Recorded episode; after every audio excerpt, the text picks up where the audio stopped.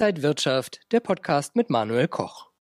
Der Mietendeckel ist in Berlin ja ordentlich durch alle Schlagzeilen gegangen. Aber was ist das eigentlich und wie wird dieser Mietendeckel real überhaupt angewendet? Darüber sprechen wir heute beim Tolle Immo Talk. Dazu herzlich willkommen und mein Gast ist wieder Corwin Tolle, der Geschäftsführer von Tolle Immobilien hier aus Berlin. Schön, dass du da bist. Ja, hallo Manuel. Herzlichen Dank, wieder in deinem Hauptstadtstudio hier in Berlin Mitte zu sein. Corwin, ja allein der Name Mietendeckel, der löst bei einigen, glaube ich, schon äh, Reize aus. Wie ist das bei dir? Was hältst du vom Mietendeckel? Ich überlege jetzt, ob ich sprachlos bin oder ob ich aus meiner Haut fahre oder äh, sehr emotional werde. Das ist äh, wirklich ein schwieriges Thema. Es betrifft in Berlin alle Mieter, aber es betrifft auch die Wirtschaft. Und ähm, der Mietendeckel ist viel komplizierter, als viele denken. Und das macht das Ganze sehr schwierig. Und natürlich weißt du, was der Mietendeckel ist, aber wir wollen mit einer Expertin sprechen, die auch mit dir zusammenarbeitet. Antje Hiller, Geschäftsführerin der Tolle Hausverwaltung, würde uns jetzt genau erklären, was ist eigentlich dieser Mietendeckel? Der Mietendeckel ist am 23.02.2020 in Kraft getreten und ähm, dann gab es zwei Monate Zeit, dass wir die Mieter darüber informieren äh, müssen, wie überhaupt die Beschaffenheit ihrer Wohnung ist, äh, ähm, welche Merkmale die Wohnung hat, noch nicht mal, ob eine Absenkung zustande kommt oder nicht.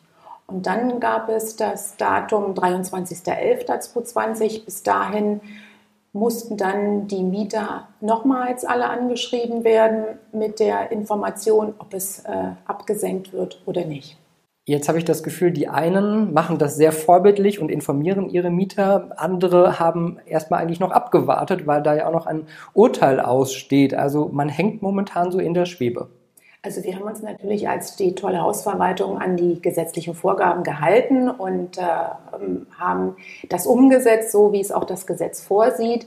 Äh, natürlich gibt es äh, den einen oder anderen, der gesagt hat, er wartet erstmal ab, aber das muss jeder Eigentümer dann halt für sich selber entscheiden. Aber wir für uns äh, haben unsere Eigentümer mitgenommen, haben unsere Eigentümer auf einer Informationsveranstaltung intensivst über dieses Thema aufgeklärt und sind mit ihnen gemeinsam äh, in dieses äh, Mietendeckelgesetz gegangen und haben sie dazu begleitet. Und wie viele Mitarbeiter waren dann erstmal äh, damit beschäftigt, um diese ganzen Gesetzesänderungen äh, den Mietern äh, ja nahezubringen? Na, erstmal unseren Eigentümern äh, nahezubringen, zu erläutern. Auch wir haben äh, mehrere Seminare besucht, um das halt auch selber zu verstehen und damit wir das auch entsprechend auch leben und auch weitergeben können.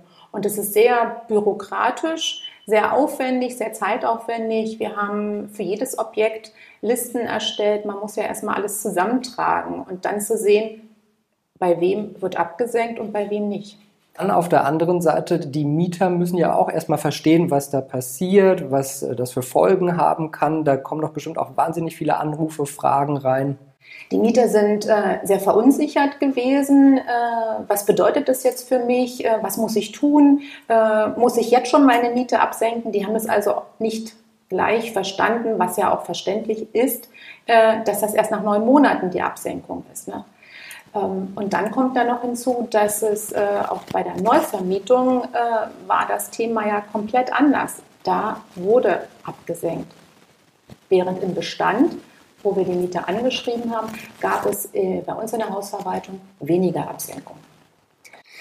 Wie sehen Sie jetzt die Zukunft? Glauben Sie, dass das Thema bald vom Tisch ist, wenn das Urteil äh, vom Gericht kommt? Oder äh, wird dann erst nochmal erst recht wieder die Arbeit für Sie losgehen, weil man dann in die eine oder in die andere Richtung diesen ganzen Bürokratieaufwand, die ganze Buchhaltung, alles dann äh, wieder vor der Nase hat?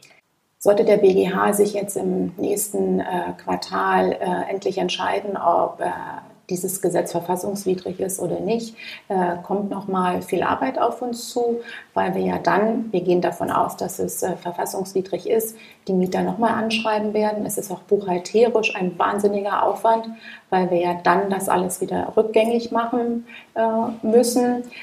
Und ja, dann werden wir mal schauen, ähm, wie es dann weitergeht. Jetzt haben wir gehört, was der Mietendeckel genau ist. Wie ist das denn bei dir im Alltag? Spielt der Mietendeckel eine große Rolle für deine Arbeit? Ja, tatsächlich. Unsere Kunden sind sehr verunsichert. Viele institutionelle Kunden, die zum Beispiel Rentenkassen bedienen, sagen explizit, sie wollen derzeit nicht mehr in Berlin kaufen, Sie gucken dann eher nach dem Berliner Umland, also ins Land Brandenburg. Dadurch fällt zum Beispiel Grunderwerbsteuer dem Land Berlin weg. Und ja, auch Privatinvestoren sind sehr verunsichert. Also das Angebot an verkauften Eigentumswohnungen in Berlin ist gestiegen, seitdem das Thema Mietendeckel publik ist. Jetzt bist du ja Immobilienmakler, da hattest du bestimmt auch schon mit Genossenschaften zu tun. Ja, als Immobilienmakler hat man jetzt mit Genossenschaften nichts zu tun, weil das Genossenschaftsmodell ist ja ein altes Modell. Das gibt es ja schon, ich glaube, seit 125 Jahren. Und ähm, der Genossenschaftsanteil in Berlin bezogen auf den Gesamt-Berliner Wohnungsbestand liegt ungefähr bei 12 Prozent. Aber das ähm, Genossenschaftsmodell ist halt ein sehr gutes Modell. Es hat sich über Kriege bewährt und jetzt zum ersten Mal mit dem Thema Mietendeckel in Berlin ist, äh, kommt auch das Genossenschaftsmodell in die Krise und darüber, denke ich, sollten wir reden. Könnte das gerade in solchen Zeiten vielleicht wieder in werden? Ich denke ja, Gemeinschafts ist gefragt, Gemeinschaftseigentum ist gefragt, ja, soziale Modelle sind gefragt und das äh, Genossenschaftsmodell ist ein sehr soziales Modell, weil es viele zu Miteigentümern macht und ähm, ja, ich glaube, es hat Zukunft, wenn wir nicht politische Instrumente haben derzeit, die es gerade bekämpfen.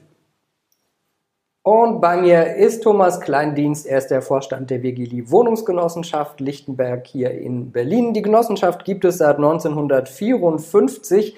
Ziel sind attraktive und preiswerte Wohnungen. Von denen gibt es über 10.000 in Berlin mit 25.000 Menschen. Herr Kleindienst, schön, dass Sie hier sind. Herzlich willkommen. Danke für die Einladung. Wir haben gerade mit Corvin Tolle gesprochen, der meinte, ja, das Modell der Genossenschaften ist äh, auch wieder in. Wie sehen Sie das? Sind Sie in? Ja, wir haben ja äh, eine entsprechende Nachfrage und äh, alleine dass das Modell Genossenschaft eine Mischform zwischen Eigentum und Miete ist, macht uns schon attraktiv. Wir sind ein großer geschlossener Kreis, eine große Familie, sicherlich eine übergroße Familie mit 25.000 Menschen.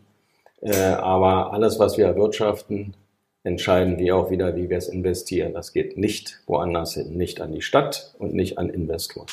Können Sie noch mal ganz kurz das Modell erklären? Wer, da, wer kann da mitmachen? Wer kann Mieter bei Ihnen werden? Also Mieter kann bei uns jeder werden, der ähm, eine Wohnung anmieten will. Wenn die Wohnung frei ist, wird er Mitglied oder er war schon Mitglied und zieht innerhalb des Bestandes um. Dann wird er Mitglied bei uns in der Genossenschaft und bezieht die Neubauwohnung oder eine Bestandswohnung. Wir haben ja 107 Neubauwohnungen, da haben wir 75 Prozent der Wohnungen an neue Mitglieder vermietet. Mit Corvin Toller haben wir äh, das Thema Mietendeckel aufgegriffen ich glaube, auch für eine Genossenschaft ein wichtiges Thema. Wie sieht das in Ihrem Alltag aus? Ja, das ist ein übles Thema, viel Bürokratie. Wir mussten äh, jetzt im Dezember, selbst wir, die wir 5,80 Euro Durchschnittsmiete haben, mussten 1585 Wohnungen absenken, sodass wir ab dem Dezember letzten Jahres 44.000 Euro verlieren, jeden Monat. Das bleibt ja jeden Monat so. Und wenn der Mietendeckel Bestand haben sollte, was wir ja alle nicht hoffen in einer wirtschaftlich denkenden Stadt, dann würden wir 17 Millionen in fünf Jahren verlieren. Also zum einen haben Sie jetzt erstmal wahnsinnig viel Bürokratieaufwand, ohne dass gesetzlich endgültig was geklärt ist. Das ist der erste Punkt, richtig? Stimmt. Der zweite Punkt, auch für die Mieter ist ja auch äh, sehr viel äh, Unsicherheit erstmal, weil die müssen ja eventuell dann Geld nachzahlen. Ja, jeder Mieter, der bei uns eine Absenkung bekommen hat oder ähm, der jetzt neu vermietet wird mit der Marktmiete nach BGB und mit der abgesenkten Miete nach äh, Mietendeckel, äh, bekommt das in seinem Mietvertrag mitgeteilt, dass seine Wohnung eigentlich 57 kostet, aber er jetzt nur 6,95 oder ähnlich zahlen muss. Sollte der Mietendeckel allerdings fallen, wovon wir ausgehen, das schreiben wir auch ganz offen rein, dann muss er nachzahlen. Ob unsere Mieter wirklich nachzahlen müssen, entscheiden wir dann aber zu gegebener Zeit mit dem Aufsichtsrat. Für Sie als Genossenschaft, wie schauen Sie auf diese ganzen Thema Mietendeckel? Ist das äh, nicht ein politisches Thema, das äh, sich über so eine lange Zeit gezogen hat? Ähm, haut man da auch mal auf den Tisch und sagt, das ist einfach äh, Wahnsinn, was ihr da macht? Also es gab eine Menge Tische, auf die ich gehauen habe, aber es hat alles nichts genutzt, weil die linksdrehenden Elemente mit dieser freien Rechtserfindung dann äh, auf die Straße gegangen sind und fanden, dass sie was Tolles erfunden haben. Sie sind allerdings jetzt selber im Zweifel, dass es hält, denn den Mietenspiegel verlängern sie ja gerade mit einer entsprechenden Anpassung nach Lebenshaltungskostenindex. Und äh, Fünf Jahre Genossenschaftsdialog hat Frau Lomscher ja auch angeboten. Wir sind auch fleißig immer hingegangen, aber es war eigentlich mehr ein Monolog und es kam auch nichts raus. Die Grundstücke, die sie uns da mit der BIM angeboten haben, äh, haben nachher zu 100 Wohnungen bei Genossenschaften geführt. Das war Rodis Restaurant, so habe ich es dann genannt im Dialog. Also ich habe schon immer ordentlich auf den Putz gehauen, aber wenn Idee mit Ideologie zusammenkommt, ähm, gibt es wenig Kommunikation. Ideologie kommt nun mal nicht von Idee und Logik, aber muss man der Politik erklären, ähm, aber sie hört nicht gerne zu an der Stelle.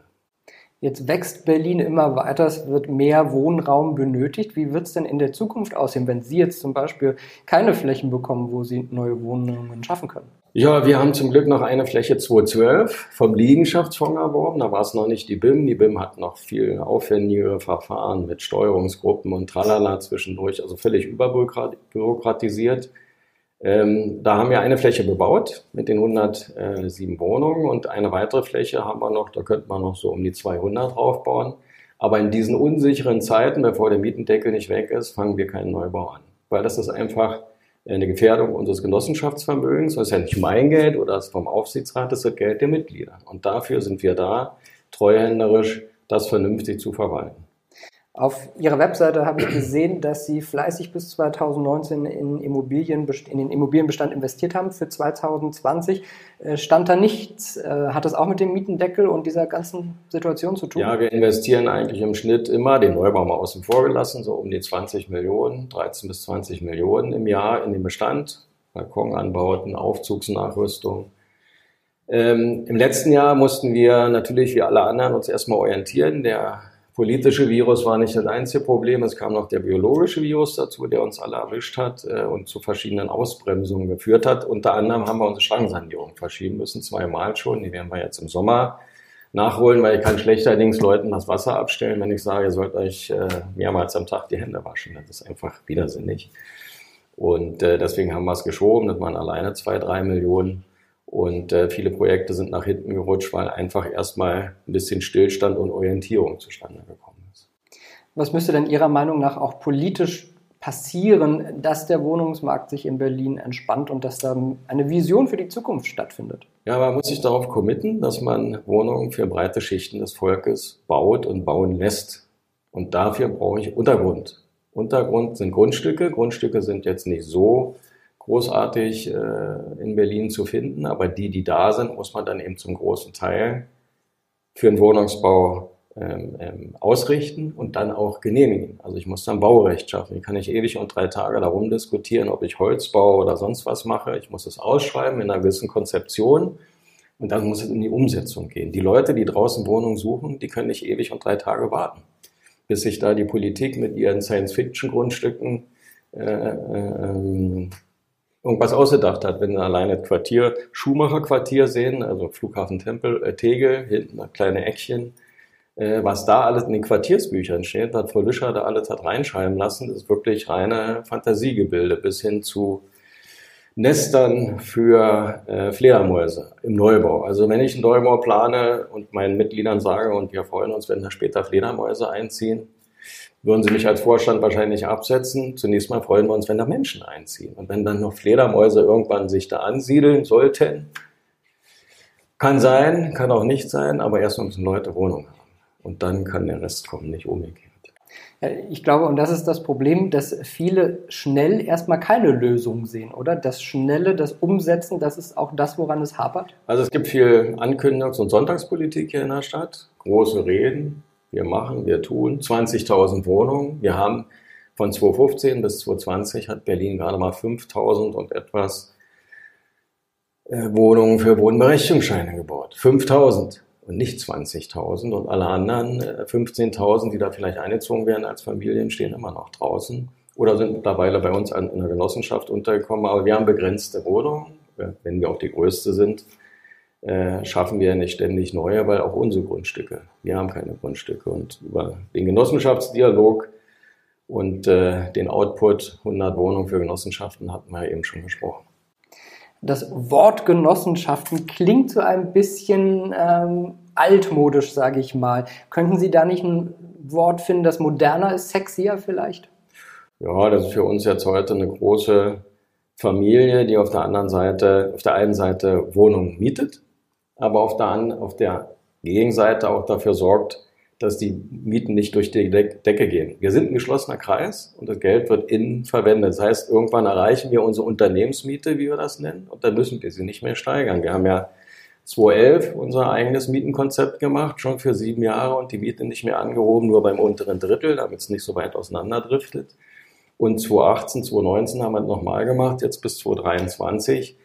Keine Mieterhöhung über 10 Prozent und nur beim unteren Drittel. Und haben uns unsere eigenen äh, Mietengrenzen gesetzt, aber selbst die bei 5,80 Euro Durchschnitt, den wir jetzt haben, sind noch zu hoch gegenüber den Staatsmieten, die in dieser Staatsmietentabelle drin sind. Das ist ja äh, das, was ich auch immer sage, da habe ich auch ordentlich auf den Putz gehauen. Der Arbeitstitel Mietendeckel wurde relativ schnell verlassen. Das ist eine Mietenfräse daraus geworden. Sie fräsen die Mieten weg. Deckel heißt ja, ich tue es drauf und dann ist da Schluss. Nee, sie sind erstmal runtergegangen auf 2,11, denn der Mieten Spiegel 2013, den sie zugrunde gelegt haben, hat er die 211er Miete, das waren vier Jahre davor, zugrunde gelegt. Haben 211er Mieten festgelegt und alles weggefräst, was 211 und sagen, jetzt packen wir den Deckel drauf. Also Arbeitstitel, Mietendeckel ist äh, Witz, eine, eine, ein Betrug an demjenigen, der es liest sagt Thomas Kleindienst. Er ist Vorstand der WGLI Wohnungsgenossenschaft in Berlin-Lichtenberg. Ich danke Ihnen, dass Sie heute da waren und danke Ihnen für diese ganzen Einblicke. Schönen Dank fürs Kommen. Corwin, jetzt haben wir Herrn Kleindienst gehört. Wir haben von Bürokratie, Unsicherheiten, Mehrkosten, auf der anderen Seite aber auch Verluste, die dann nicht reinkommen, gehört. Äh, schon ganz schönes Chaos, dieser Mietendeckel. Ja, ähm, fünf Jahre, 17 Millionen, das ist sehr viel Geld, was nicht reinkommt. Ja, frag mich, habe mich gefragt, wer leidet darunter? Handwerker wahrscheinlich, die diese ähm, Arbeiten vielleicht ausführen müssten. Ja, vielleicht wird nicht mehr so viel investiert etc. Die Staatskasse leidet sicherlich durch äh, weniger Steuereinnahmen. Also das lässt sich weiter, weiter, weiter fortführen. Und das hat sehr gut gezeigt, was eigentlich die Probleme sind. Zweite Problem war, dass gar nicht so viele Wohnungen gebaut worden sind, wie man prognostiziert hat. Also liegt man auch mit seinen Prognosen hinterher. Ja? Also eigentlich auch viele Menschen enttäuscht, die auf neue Wohnungen gehofft haben.